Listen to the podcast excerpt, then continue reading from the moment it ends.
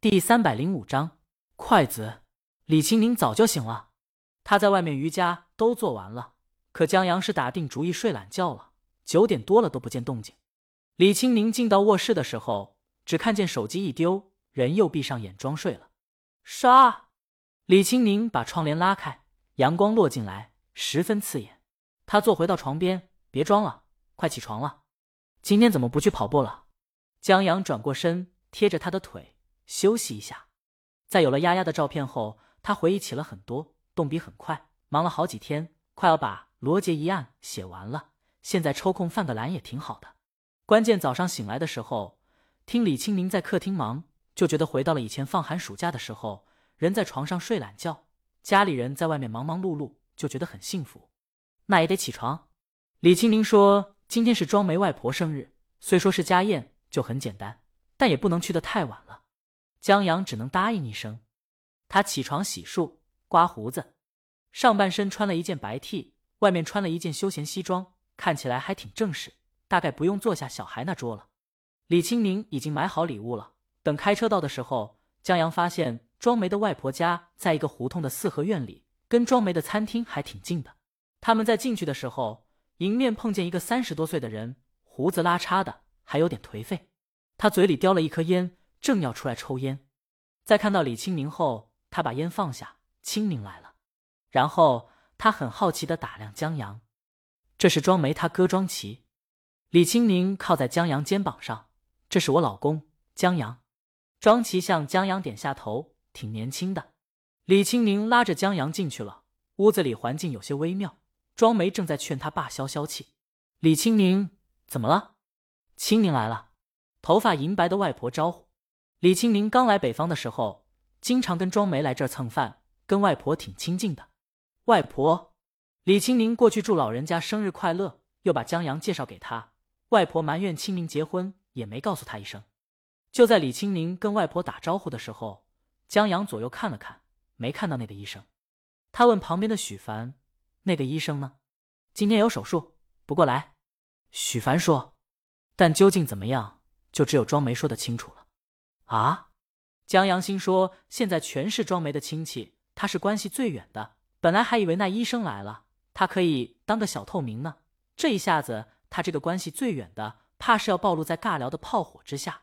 幸好李清宁还记得她老公，他给了庄梅一个眼色。庄梅让江阳出去看看他哥，别让他走远了。江阳跟他哥应该有话题聊。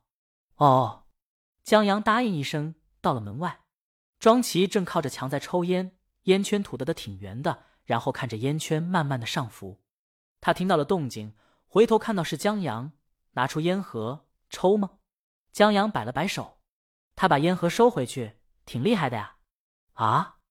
江阳不知道这厉害从何而来。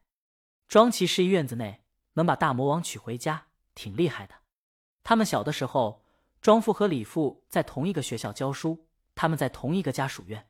他那时候是家里的乖宝宝，听话，爸妈让学什么就学什么，是别人家孩子学习的榜样。李清宁就不一样了，他学习也挺好，但他知道自己喜欢什么，想要什么，敢反抗他妈。他们家整天鸡飞狗跳的，就跟开辩论会一样。这小姑娘厉害着呢。庄琪说那时候李清宁就是他偶像了。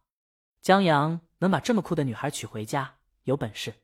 江阳虽然在王小虎面前吹嘘自己很酷，但经他这么一说，江阳都纳闷自己怎么把李清明娶回家的。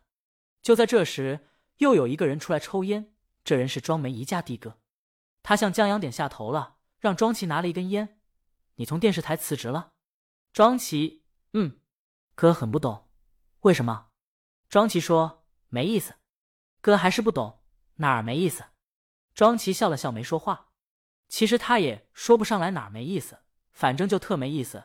每天从醒来就觉得在上班，所有的人际关系都像在工作，什么都没干，但就是很累。想说一些轻松的话，可又怕失了尺度说错话。呼，庄起吐一个烟圈。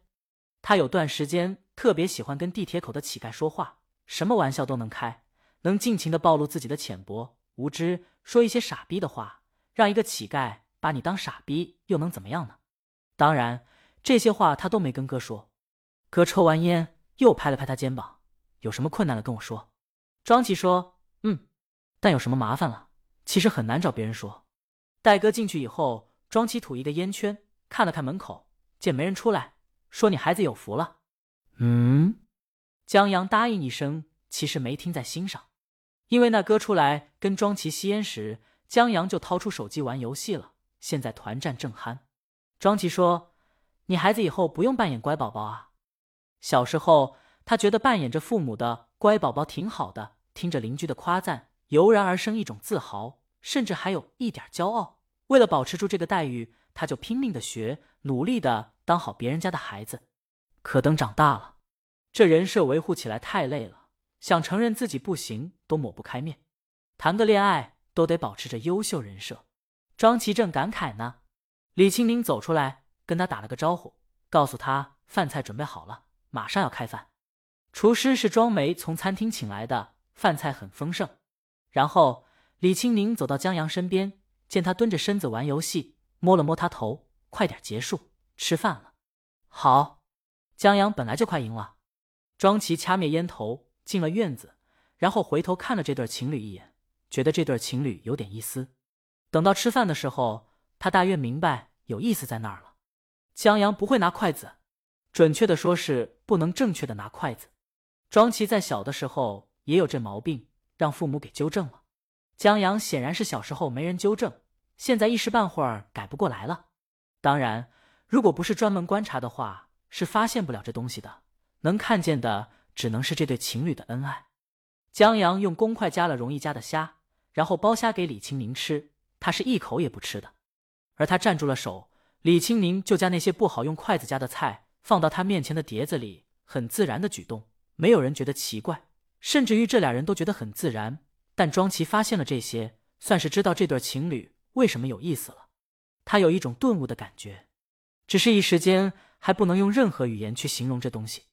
但不知道为什么，倘若想到有一个人去这么关注他的话，他或许就不会觉得那么的没意思了。